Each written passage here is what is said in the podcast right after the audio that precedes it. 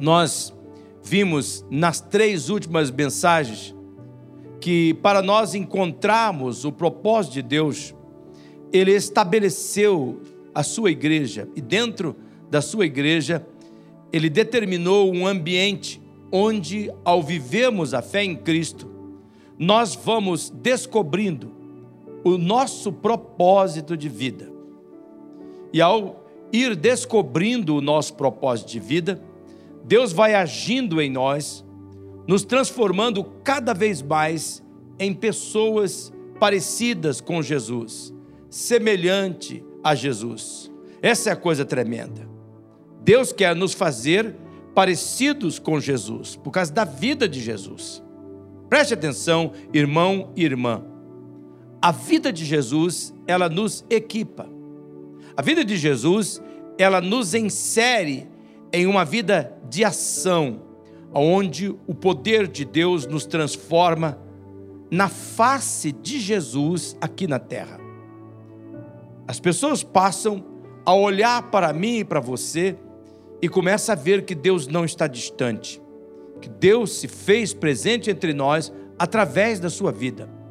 Todavia, esta vida de descoberta do propósito, nesse ambiente que Deus cria, ela exige um processo, ela não acontece sem esse processo. A nossa vida é o que fazemos numa sequência, dentro de um propósito que nós nos submetemos.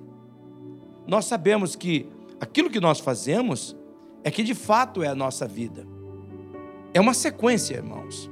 É um processo que nós experimentamos, onde as pessoas que nos cercam e as circunstâncias influenciam diretamente tudo o que acontece conosco. Quando nós queremos alguma coisa, quando nós queremos que algo aconteça, nós devemos iniciar a análise pelo evento final, pelo produto que nós queremos alcançar, imaginar todas as etapas que nós devemos trilhar ao chegar àquele ponto. Por exemplo, se eu preciso chegar aqui a tempo do culto das oito, pontualmente, e eu devo então retroceder no meu planejamento até o início. Ou seja, eu preciso calcular que horas que eu devo chegar na garagem do meu prédio. Que horas que eu devo sair da minha casa? Quanto tempo eu levarei para o desjejum? Quanto tempo eu vou precisar para me arrumar? Eu vou regredindo.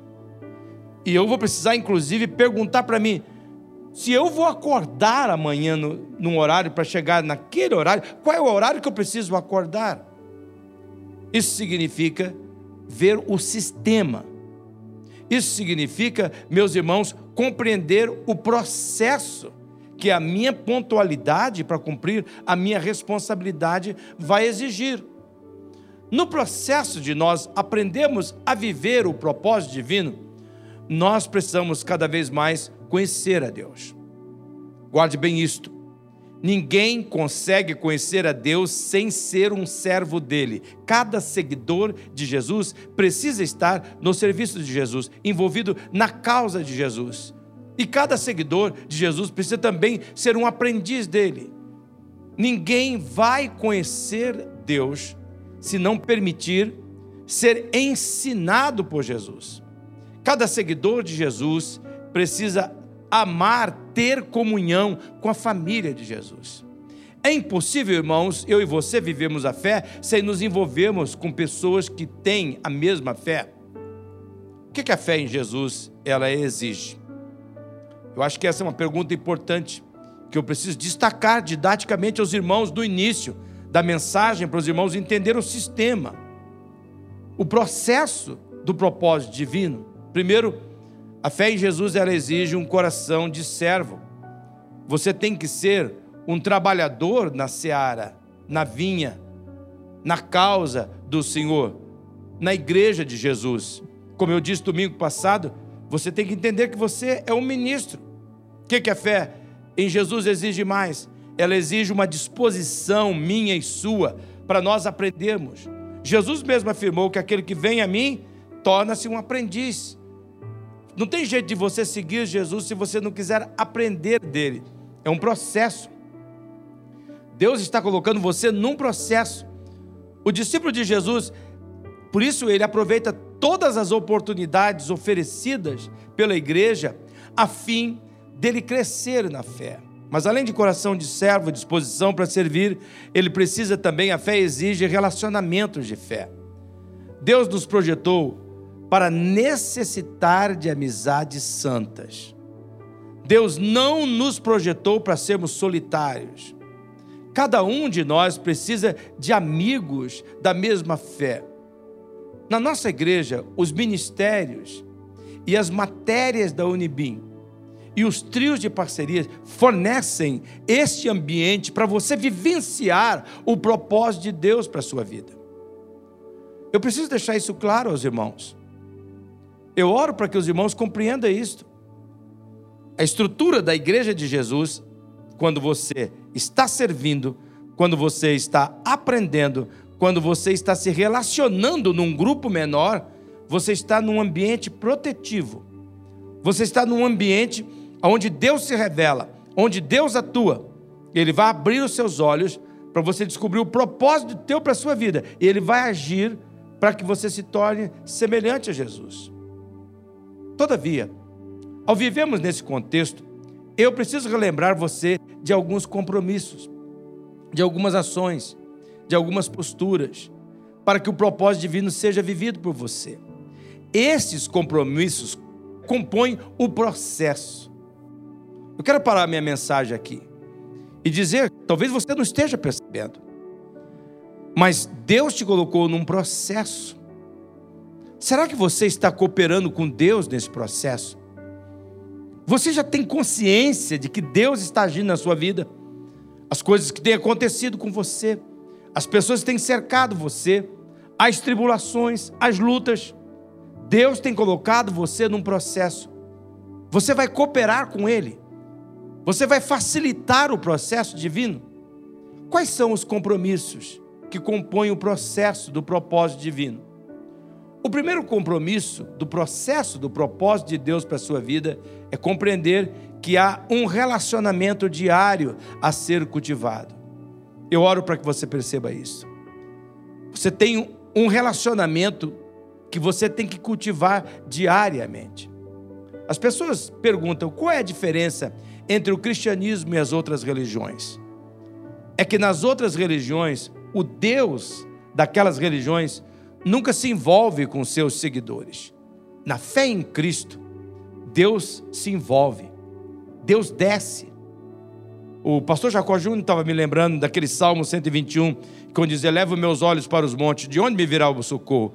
Meu socorro vem do Senhor que fez o céu e a terra. Por que, que ele fala: Eleva meus olhos para os montes? É que nas religiões pagãs, os deuses deles estão nas montanhas. Eles não descem por vale, da fé cristã, o nosso Deus caminha conosco. O nosso Deus, ele se relaciona conosco. A fé em Cristo, ela exige uma caminhada diária sete vezes por semana durante todos os dias da nossa vida. Não há feriado. A fé em Cristo, ela é um relacionamento diário que precisa ser cultivado. Por isso, eu posso lhe garantir que Jesus precisa ser a primeira reunião que você tem a cada amanhecer. Você tem que cultivar. Os casamentos que duram por muito tempo, as pessoas que continuam enamoradas, não são aquelas que sentem amor todo dia, mas são aquelas que se comprometem em cultivar o amor todo dia. E eu e Sueli temos conversado. Nós temos que continuar segurando a mão com ternura. Nós temos que continuar falando de amor. Estava brincando com o irmão aí, beijando muito nessa pandemia. Nós temos que como marido e mulher, cultivar o nosso amor. Nós temos que cultivar o nosso romantismo. Senão, o casamento não suporta. Igualmente a fé. Deus faz da família um sinal da nossa relação com Ele. Nós temos que cultivar essa relação com Deus. E o salmista, no Salmo 27, no versículo 4, coloca isso nas seguintes palavras: Há uma coisa que realmente desejo do Senhor o privilégio de viver durante todo o dia da minha vida na Sua presença. Para quê? Para descobrir a cada dia um pouco mais da Sua perfeição e do seu amor. Por que, que muitas pessoas não conhecem a Deus? Porque não buscam, porque não nutrem esse relacionamento. Veja que o texto diz: para descobrir a cada dia um pouco mais da sua perfeição e do seu amor. Você tem que, se tem um relacionamento que você tem que cultivar. Se você de fato deseja viver o propósito de Deus, não pode de forma nenhuma esquecer que sua relação com Deus depende desta postura diária. Você que está me vendo em casa, escute isto. Deus não se revelará a você ele não mostrará a você os detalhes do seu propósito, a não ser que você se relaciona com Ele. Quanto mais perto de Deus, mais você saberá o que Deus deseja fazer com você e em você. Quando Deus criou você, Ele listou cada dia seu, Ele listou cada necessidade sua. Deus planejou dar a você o que você precisa nestes encontros diários. Estou dizendo às pessoas que estão em casa e a vocês que estão aqui. Os prédios que nós moramos agora, você sabe, eles colocam agora perto da garagem um depósito. Para quando você desce do carro, se você não quer levar para casa as compras, você pode guardar naquele depósito. Se você comprou coisa a mais, pode deixar nesse depósito. Sabe como é que eu creio, irmãos? Como a Bíblia ensina? Que Deus tem os seus depósitos. Quando Deus olhou para você, ele diz assim: meu propósito vai se revelar nesta vida. E o que ele vai precisar para cada dia é isso, isso, isso. E Deus já colocou no depósito. E sabe quando é que você vai poder pegar esses recursos? Toda vez que você for ao encontro dele, na sua relação pessoal com ele. Há um relacionamento que precisa ser cultivado. É desejo de Deus encontrar com você no primeiro momento de cada dia. Ele deseja falar com você. Ele deseja ouvir você, ele deseja orientar você, ele deseja alertar você, ele deseja provisionar você. Tudo que você precisa para viver a vida com satisfação e propósito, Deus já separou para lhe dar. Ele dará a você, se você ir nos encontros com Ele. Mas você precisa se relacionar com Ele diariamente. Talvez Deus está agora mostrando a você o porquê da sua fraqueza espiritual. O porquê da fraqueza da sua fé. Por que, que você anda frágil? Por que, que você tem perdido o fervor? Você tem estado distante de Deus. Deus espera que você o procure. Deus espera que você o busque. Deus espera que você adote a postura que está registrada no Salmo 27 e no versículo 8, quando está escrito, quando tu disseste, o salmista está falando para Deus: buscai o meu rosto, o meu coração disse a ti: o teu rosto, Senhor, eu buscarei. Olha para esse texto.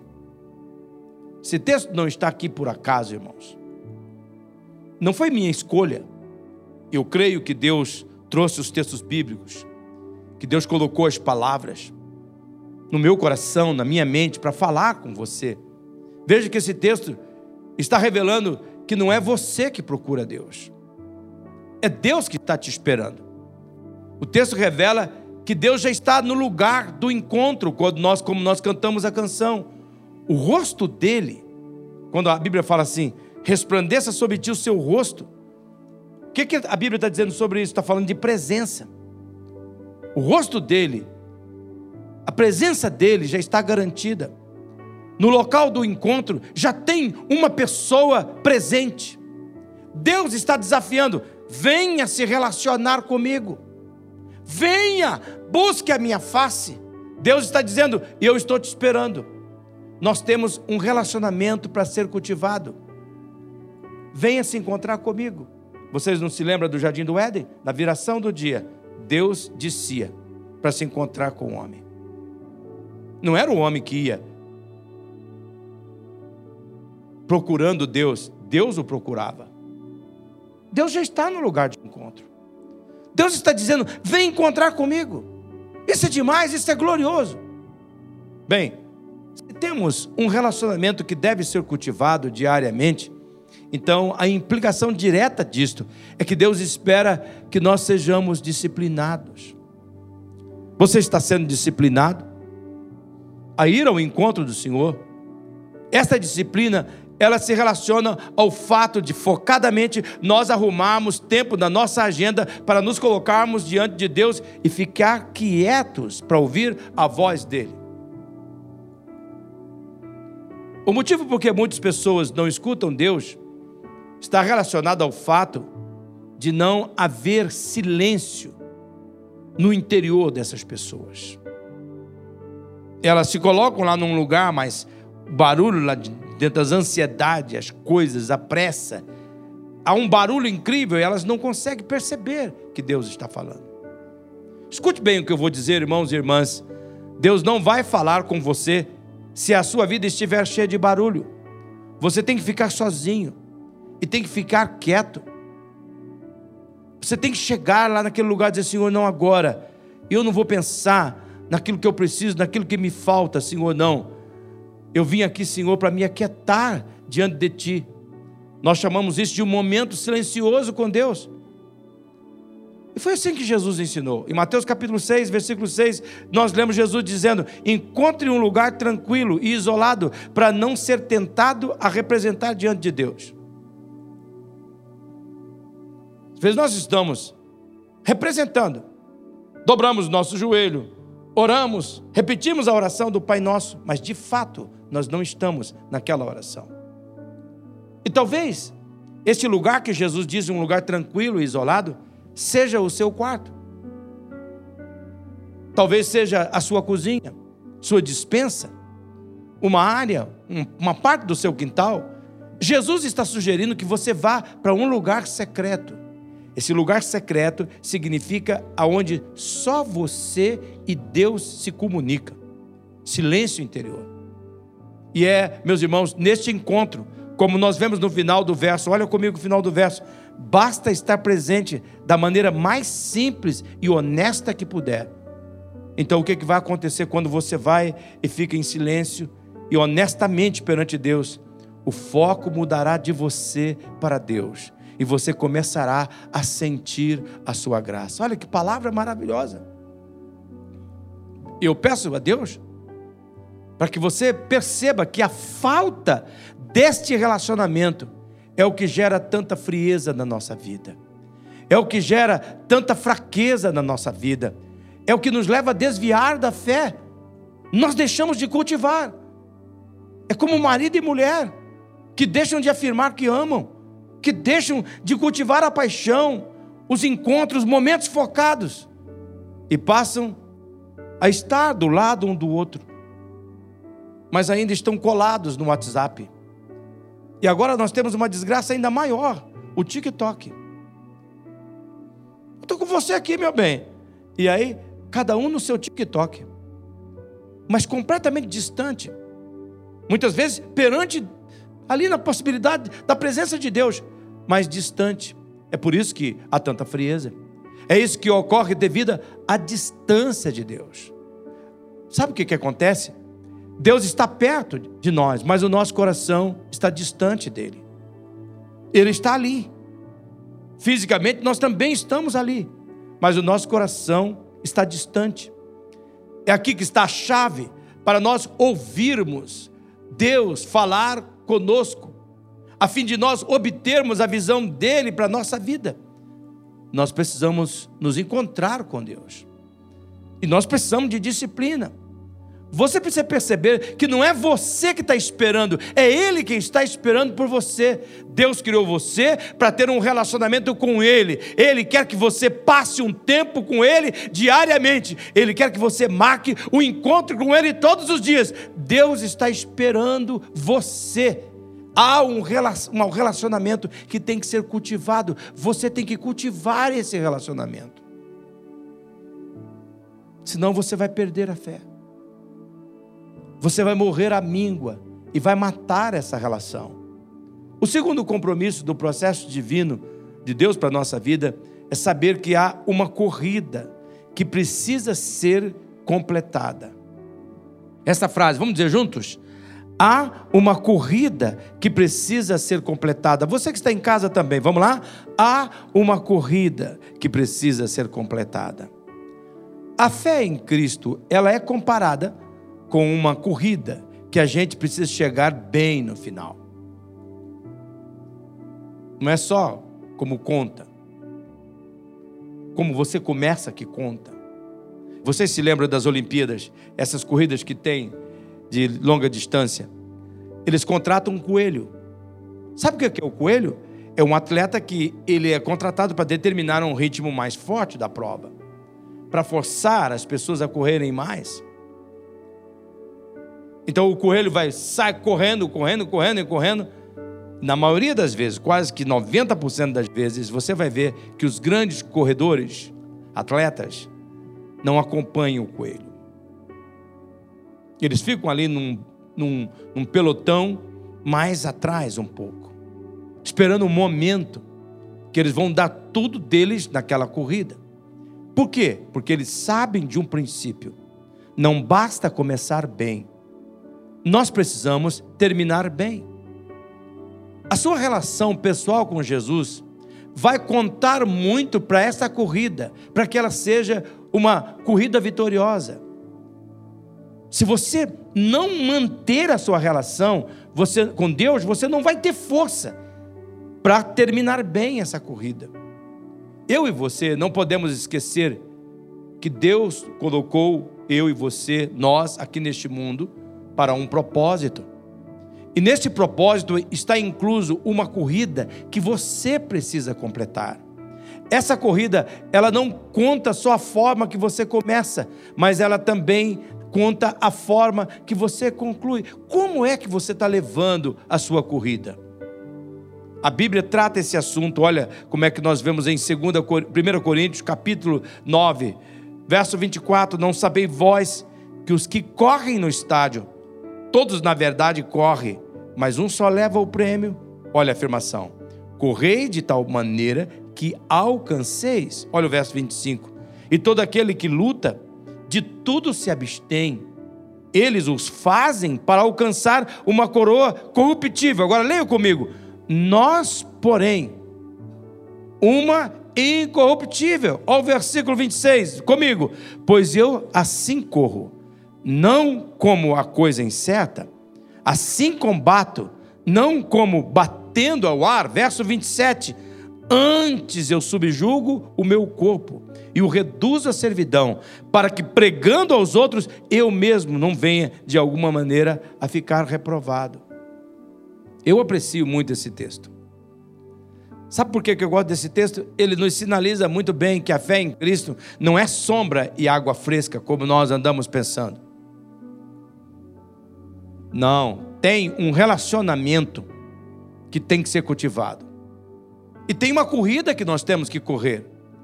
A comparação da fé com uma corrida, ela aponta para muitos motivos para o atleta desistir.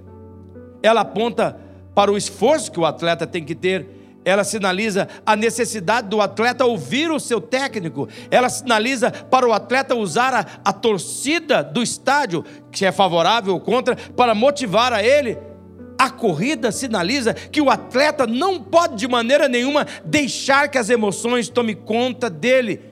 Nós vemos nesse texto que essa corrida fala da necessidade de não deixar o corpo dominar as nossas, com as suas vontades. Esse texto nos aponta, a corrida nos aponta para nós impormos limites sobre nós mesmos. Esse texto você tem que debruçar sobre ele. Você tem que lê-lo, estudar, pensar, meditar. Qual é a mensagem que Deus está tornando clara para nós neste momento? Se no relacionamento você precisa ser disciplinado, na corrida diária você precisa ser determinado. Determinado. Eu oro para que o Espírito Santo, neste momento, abra o seu entendimento para isso. Deus tem um propósito para a sua vida.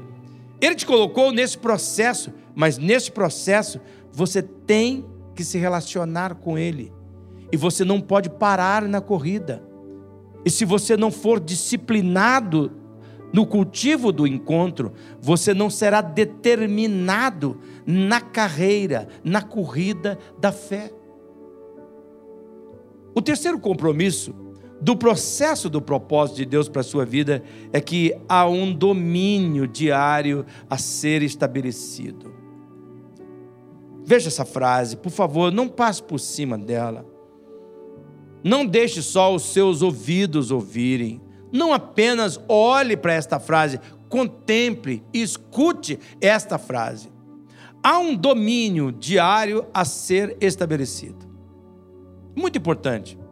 Por quê? Porque assim que você vai disciplinadamente se relacionando com Deus diariamente e olhando para a vida cristã como uma corrida que exige disciplina, determinação pessoal, você vai perceber que terá que estabelecer um domínio. Os gatos fazem isto. Os cachorros fazem isto. Um animalzinho, quando você coloca dentro de casa, diz: Aqui é minha casa. E ele marca território. De várias formas. Não vou tratar das formas aqui, mas ele estabelece um domínio. Escute, irmão e irmã. O nosso relacionamento diário com Jesus nos fará ver que neste lado da eternidade, mesmo que Jesus tenha vencido o poder do pecado, o pecado ainda continua presente neste mundo. Eu oro para que você perceba isso. Por que, é importante você ver isto, perceber isto? É que isso vai lhe ajudar a ver que diariamente você tem que marcar o seu território. Você precisa determinar um domínio diário aonde você vai dizer aqui quem lidera sou eu, com a força de Cristo sou eu. Mostra para os irmãos em Gênesis, no capítulo 4, quando Deus está confrontando Caim, que estava julgando Deus por preferir seu irmão Abel, Deus foi bem claro, diz Caim: se você fizer o bem, não será aceito. Agora, esta frase: mas se não fizer, ainda que o pecado o ameaça a porta, ele deseja conquistá-lo, mas você deve dominá-lo. Olha para esse texto. Irmão, você tem que pedir, Senhor, me dá entendimento espiritual para esse texto. O que, que o Senhor está dizendo nesse texto, Senhor? Deus está dizendo: o fato do pecado bater a sua porta, o fato do pecado assediar você, o fato do pecado tentar você duramente, aponta apenas para o fato que Ele está presente neste mundo. Deus está dizendo: isso não significa que você tem que ceder para Ele, não significa que você tem que fazer a vontade dEle. Ele vai querer conquistar você, mas é seu papel dominá-lo. Deus está dizendo: Caim, se você fizer o certo, você será aceito. Você tem que entender que o pecado vai estar na porta da tua vida todo dia, Caim. Mas você não tem que obedecer ele. Você não tem que deixar ele dominá-lo. É você que domina. É você que tem que dominar o pecado. Qual é a mensagem que Deus está destacando aqui hoje, meus irmãos? Não confunda a presença do pecado com o domínio do pecado.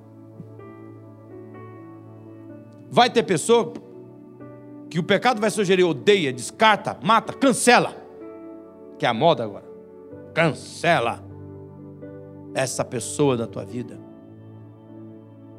Deus está afirmando que você não precisa acreditar no pecado.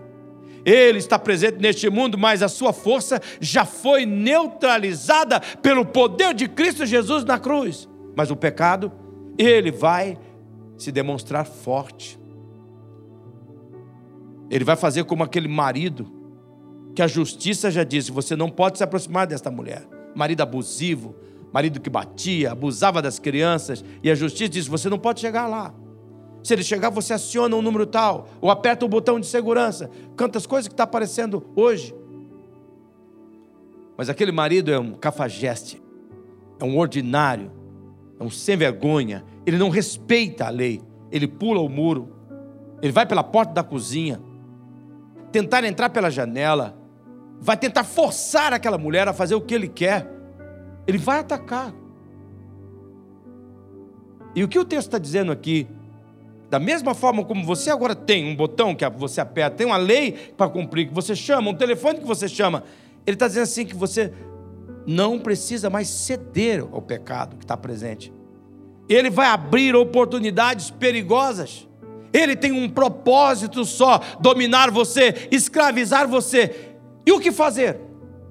A Bíblia responde com muita clareza. Em Romanos, no capítulo 6, no versículo 12: Portanto, uma vez que o pecado não pode mais dominar você, não é o pecado que domina você, é você que domina ele. Não permitam que o pecado continue dominando os seus corpos mortais, fazendo que vocês obedeçam aos seus desejos. Olha para esse texto. O Espírito Santo está aqui agora querendo tratar e quebrar necessidades de hábitos miseráveis que escravizam, que, que detonam com a vida das pessoas. Veja que o texto é claro. Não permita que o pecado continue dominando o seu corpo. Não deixe que o pecado faça você ceder aos desejos que ele vai criar dentro de você. O texto está sendo claro. O que, que ele está dizendo? Tem um domínio que você tem que conquistar todos os dias. E quer que eu diga uma coisa? Às vezes, várias vezes no dia. Deus, Ele espera que você se relacione com Ele diariamente e olhando para a vida como uma corrida essa corrida precisa ser terminada, que você precisa ser determinado, Deus espera que você seja fiel. Veja, há uma relação que você tem que cultivar, seja disciplinado. Há uma corrida que você tem que correr, seja determinado. Há um domínio que você tem que estabelecer, seja fiel. Claro que Deus está falando conosco. Deus está aqui hoje, irmãos, nos colocando frente a frente as nossas realidades, para que o processo dele nos insira no plano vitorioso que ele tem para a nossa vida. Qual é o quarto compromisso do processo, do propósito de Deus para a nossa vida? Nós temos que saber, meus irmãos, ter consciência de que há uma batalha que precisa ser conquistada. Olha a sequência da palavra de Deus. Eu oro para que você compreenda. Viver o propósito de Deus. Deus nos coloca, quando nós nos colocamos diante de Deus, diz assim: Eu quero viver o teu plano. Eu quero viver dentro do teu propósito. Entenda isso de uma vez por todas. O propósito de Deus vai te colocar como oposição a este mundo. Viver o propósito de Deus coloca você como oposição ao espírito que tenta governar este mundo. Viver o propósito de Deus coloca você como oposição à natureza pecadora que ainda habita naquele que crê. A natureza humana que nos leva a querer errar tem a natureza de Cristo e tem essa natureza humana. Por isso que tem o domínio. E por isso que há uma batalha entre duas naturezas. Na verdade, a Bíblia diz que ser fiel a cada dia para completar a corrida vai exigir uma verdadeira batalha que precisa ser conquistada a cada dia, a cada dia, a cada dia. Agora, irmãos, escute bem o que eu vou dizer. Esta batalha, como afirma Efésios capítulo 6, versículo 12, não é contra pessoas, mas é contra os poderes e autoridades, contra os dominadores deste mundo de trevas, quantas forças espirituais do mal nas regiões celestiais. Olha para esse texto, por favor. Ó oh, Deus, por amor do teu nome, abra a percepção da tua igreja para ver isso, Senhor, para que eles possam ver a seriedade do processo que o Senhor nos insere um relacionamento, uma corrida, uma batalha que não é contra pessoas mas contra o mal. Escute bem, irmãos, talvez você esteja pensando: ah, se eu não tivesse os pais que tenho, ah, se eu não tivesse os filhos que tenho, o cônjuge que tenho, o patrão que tenho, os empregados que tenho, eu não estaria sofrendo. Note que o texto deixa claro que a nossa luta não é contra as pessoas, Veja que o texto deixa claro que o problema é espiritual. Gente, por favor, em nome de Jesus, escute isto. A batalha não é contra as pessoas, é espiritual. A nossa batalha, ela é contra a força do mal que luta contra nós. E é por isso que você precisa cultivar o seu relacionamento com Jesus, senão você não vai ter força para vencer senão você não vai ter a determinação que vai carecer. É por isso que você vai precisar estabelecer o domínio contra o pecado cada dia, e é por isso que você vai precisar ser disciplinado, determinado e fiel. Mas mais, para conquistar essa batalha espiritual, você vai precisar fazer o que está escrito em Efésios 6, no versículo 13, que diz assim: Por isso, vistam toda a armadura de Deus, para que possam, olha que palavra, resistir. Olha aí. Você vai ter que resistir. No dia mal. E permanecer inabaláveis depois de ter feito tudo. Olha o que o texto está dizendo. Esse é um texto que você tem que ter entendimento espiritual sobre ele. Veja que ele está afirmando: você vai ter que vestir toda a armadura de Deus para que você possa resistir. Deus está afirmando: você vai precisar ser sóbrio, você vai precisar ser vigilante. Sabe por quê? Porque o diabo, que é o adversário de você, ele está ao redor, bramando, como um leão. Ele está buscando quem possa tragar. Deus está dizendo: você só vai poder vencer essa batalha se você ficar firme na fé. Você vai ter que vestir da armadura, a minha armadura. Mas quando é que eu visto essa armadura? Você veste a armadura de Deus quando você mantém com Ele uma relação diária. Você se veste da armadura de Deus quando você define para o diabo que o pecado já não tem a última palavra sobre a sua vida. Você se veste da armadura de Deus quando você escolhe ser fiel a todo custo, lutando contra esta batalha com a força de Deus. Eu oro para que você entenda isso. Eu espero que o seu silêncio hoje, neste culto, seja porque você está levando a sério esse momento de ver o que Deus está falando. Você precisa da força de Deus. Essa batalha é espiritual, irmã. Não é o seu marido o problema, não é o seu filho. Irmão, não é o seu concorrente. Não é a falta de cliente, é uma batalha espiritual. Que você precisa da força de Deus. E o texto de Colossenses, vale a pena nós olharmos de novo esse texto de Colossenses, capítulo 1, verso 29. Para isso, eu me esforço lutando conforme a sua força, que atua poderosamente em mim. Eu olho, eu vejo esse texto, meu Deus do céu, a minha vida mudou depois que eu tive luz sobre esse texto, entendimento. Porque eu descobri primeiro que tem uma força que está atuando em mim, essa é a força de Deus. Tem uma força que é contra mim, mas tem uma força que está atuando em mim. E quando é que essa força de Deus aparece? É quando eu me esforço. Quando eu resisto.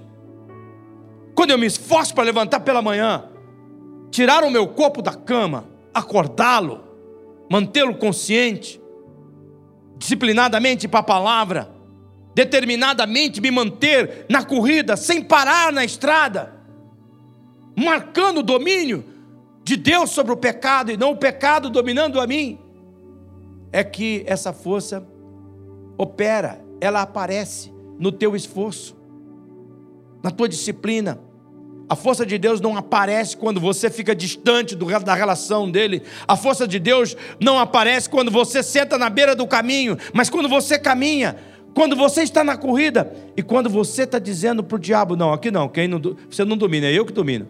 Eu não vou permitir que o meu corpo obedeça a essas ordens suas.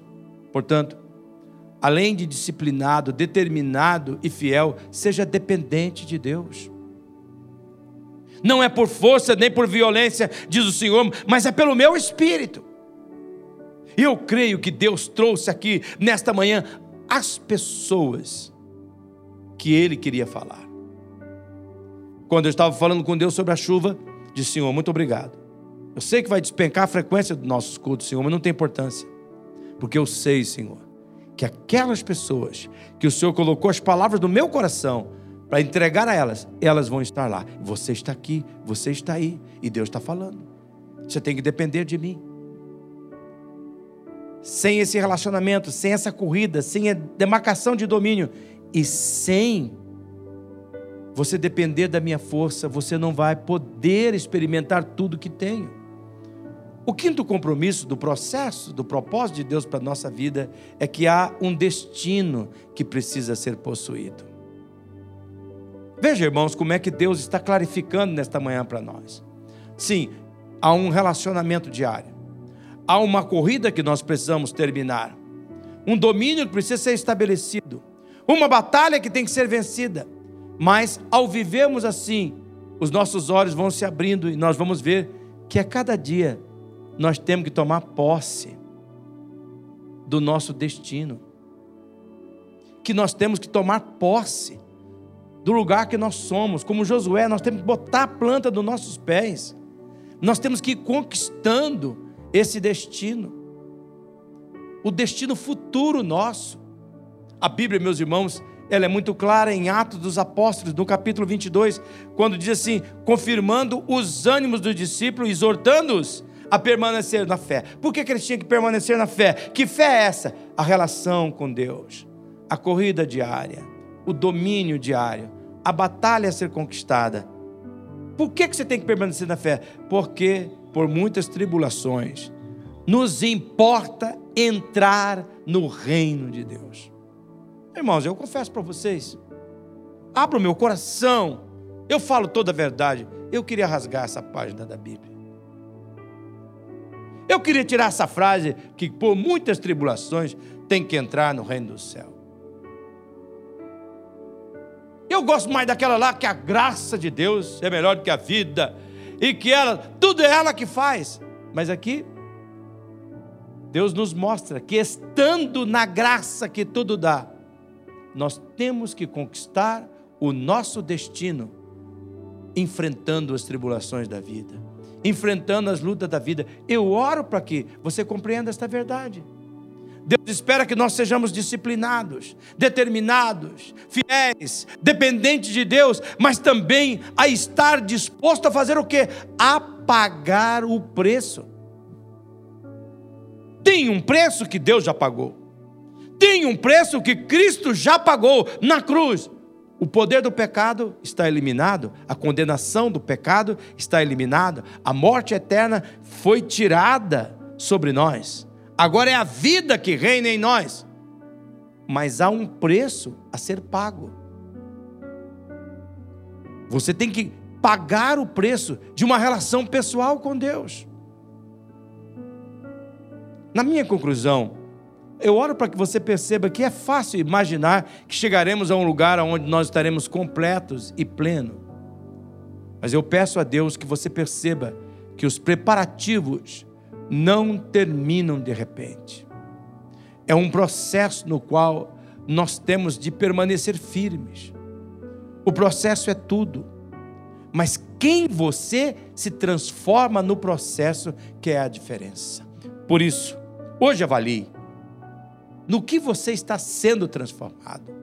Se você não viver nessa dimensão de uma relação pessoal com Deus, definindo o domínio do pecado, correndo com determinação a corrida da fé, sendo fiel, pagando o preço, pode ter certeza, o mal vai bagunçar a sua vida. Não esqueça que o mal quer matar você, roubar você, destruir você, destruir a vida abençoada que o propósito divino tem para você. A vida abundante que você procura está só em Jesus. E foi Ele que afirmou: Eu vim para lhe dar vida, e uma vida plena, uma vida que satisfaz. Tem um relacionamento, tem uma corrida, tem uma batalha, tem um domínio tem um destino a ser conquistado. Eu quero que você feche os seus olhos. Com a sua cabeça curvada. Eu quero que você avalie como é que está a qualidade do seu relacionamento diário com Jesus. Você pode chamar o seu dia de corrida da fé. Você está vivendo, combatendo o bom combate da fé, a corrida da fé. Você está sendo disciplinado. Você está sendo determinado. Você está sendo uma pessoa fiel, você está pagando o preço. Deus está falando com você agora. Pai Celestial, eu peço que o Senhor aplique essa verdade ao coração nosso hoje. E que todos nós reconheçamos, ó Deus, que para chegar aqui teve muitas lágrimas, muitas tribulações, muito sofrimento. Mas o Senhor nos fez mais do que vencedor e a vitória é nossa. Missionária Central de Maringá